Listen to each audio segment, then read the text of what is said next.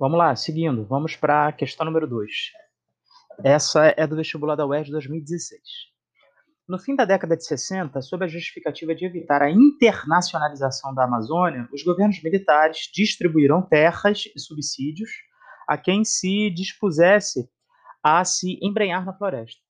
Atualmente, 36% do gado bovino e 5% das plantações de soja do país encontra-se na região amazônica. Investir ali é um ótimo negócio. As terras custam até um décimo do valor do Sudeste. Então veja aí que esse texto, essa questão dialoga bastante com a questão número 1, um, várias coisas que nós falamos, várias coisas que eu espero que vocês tenham entendido, é, já dá uma clareza em relação, por exemplo, quando ele diz, né, que na década de 60 os militares distribuíram terras, então tem a ver com essa política, num primeiro momento, de colonização, de estímulo baseado na agricultura.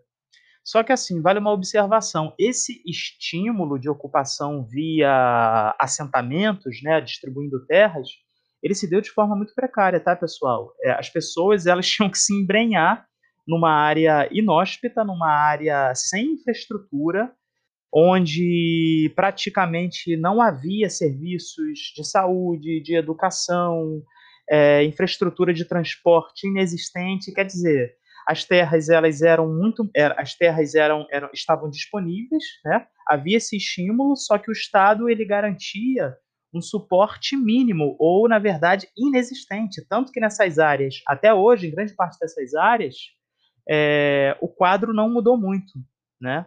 A, a, atuação do Estado oferecendo infraestrutura de vários tipos, tanto econômicas quanto sociais, ainda deixa muito a desejar. E, de fato, o grande é, diferenciador que vai estimular com que, por exemplo, gaúchos né, se embrenhem nessas novas áreas, agricultores do, do Sudeste e nordestinos vão para essas áreas, tem a ver com o fato de serem terras muito mais baratas, porque, claro, são áreas é, é, periféricas, são áreas onde você não vai ter é, o suporte, é, tal como em outras áreas você tem uma ocupação muito mais consolidada, sobretudo na região sul e sudeste do país. E os dados são muito interessantes, quando ele coloca 36% do gado, interessante no sentido de chamar atenção, né? 36% do gado bovino e 5% das plantações de soja se encontram na região amazônica.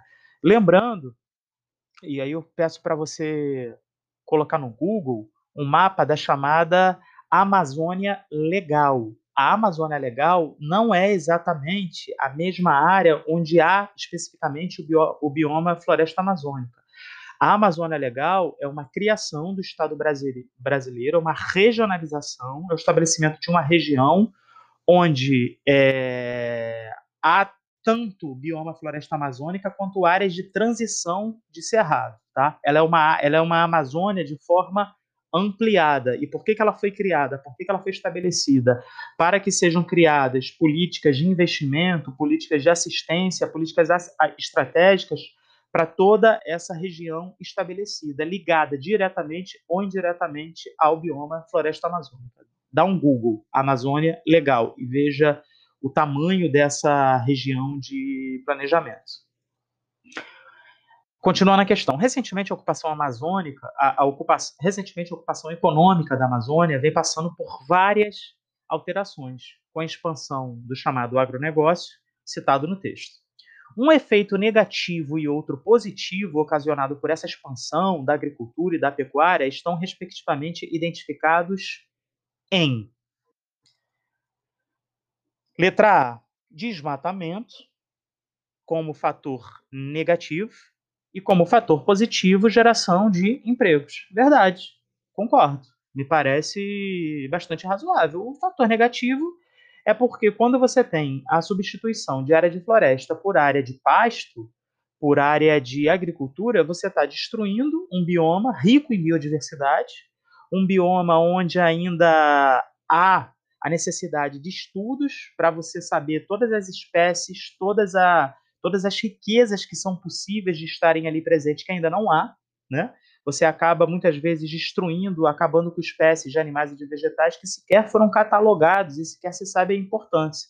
E um outro dado importante que vale a gente pontuar, sem entrar em detalhes, da importância do bioma floresta amazônica, tem a ver com o seu tamanho e tem a ver com a sua relação com a atmosfera, uma vez que nós sabemos que a floresta ela joga uma grande quantidade de umidade na atmosfera e essa grande umidade ela é redistribuída para outras áreas do Brasil. Então nós sabemos, por exemplo, que parte da umidade e das chuvas que acontecem tanto no Centro-Oeste quanto na região Sudeste é proveniente da região amazônica.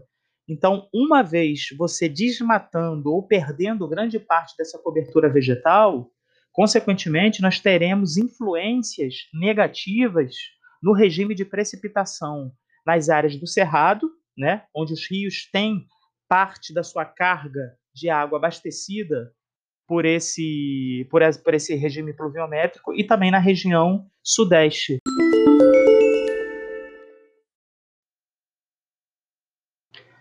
A segunda alternativa fala que o efeito negativo seria o assoreamento de rios e, como efeito positivo, a modernização de ferrovias. Veja que aparece novamente a questão das ferrovias relacionadas à região amazônica, e a gente sabe que não há essa presença, essa correlação, essa importância é, do modal ferroviário na região amazônica. O, o, o principal meio de transporte da região amazônica é o transporte hidroviário. Hidroviário. Então, a utilização dos rios né, por embarcações, tanto de embarcações levando mercadorias quanto pessoas, ele é fundamental. Né? Pequenas cidades e cidades que crescem no entorno dessas vias naturais. Tá? Nós sabemos que uma das dificuldades, por exemplo, de distribuição das vacinas, né, agora na, na, na, pandemia, e distribuição de, de, de matérias-primas, de insumos, para diversas cidades e áreas da região amazônica é lento e se dá de maneira muito dificultosa por conta né, da, da, da lentidão que é feita pelas essas vias por embarcações que, em grande parte, não são embarcações modernas. Né? Então, você não tem a mesma velocidade, a mesma capacidade de fluxos que se tem em outras regiões, onde a principal forma de deslocamento de pessoas e mercadorias se dá por rodovias. O impacto negativo que ele associa a assoreamento de rios. Veja, assoreamento de rios, é, vocês devem lembrar o que, que é, né? Quando, quando o fundo do rio começa a ter uma série de, de acúmulos de sedimentos, por conta, sobretudo, do desmatamento é, das suas margens, né? E não só isso, quando o rio ele recebe uma carga de sedimentos maior do que ele tem capacidade. Então, esse material vai se depositando no fundo. É, no caso quando a gente pensa a região amazônica como um todo, isso não é um problema macro, isso é um problema que vai acontecer dentro das cidades, isso vai se dar em determinados lugares, mas isso não é um problema é, estruturante, vamos dizer assim. Tá? Ele é um problema que acontece de forma mais pontual do que de uma forma global como um grande impacto ambiental, quando a gente compara, por exemplo, o desmatamento, que de fato é um problema estrutural global que envolve a região é, como um todo. A letra C fala da destruição da fauna, sem dúvida alguma, porque se você tem o desmatamento, se a gente concorda que o desmatamento é um problema, é, o desmatamento ele leva à destruição de fauna e flora, beleza?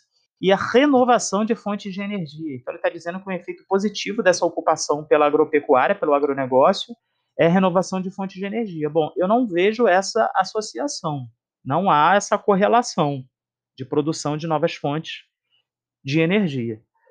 É, a letra D diz da poluição ambiental, é verdade. Então, se há desmatamento, consequentemente, há poluição ambiental. Lembrando que o Brasil é um dos campeões de emissão de gases de efeito estufa, CO2, gás metano, por conta do desmatamento. Né? Os satélites, é, tanto do Brasil quanto satélites internacionais, conseguem visualizar é, cinturões de fumaça. Você deve lembrar recentemente, né?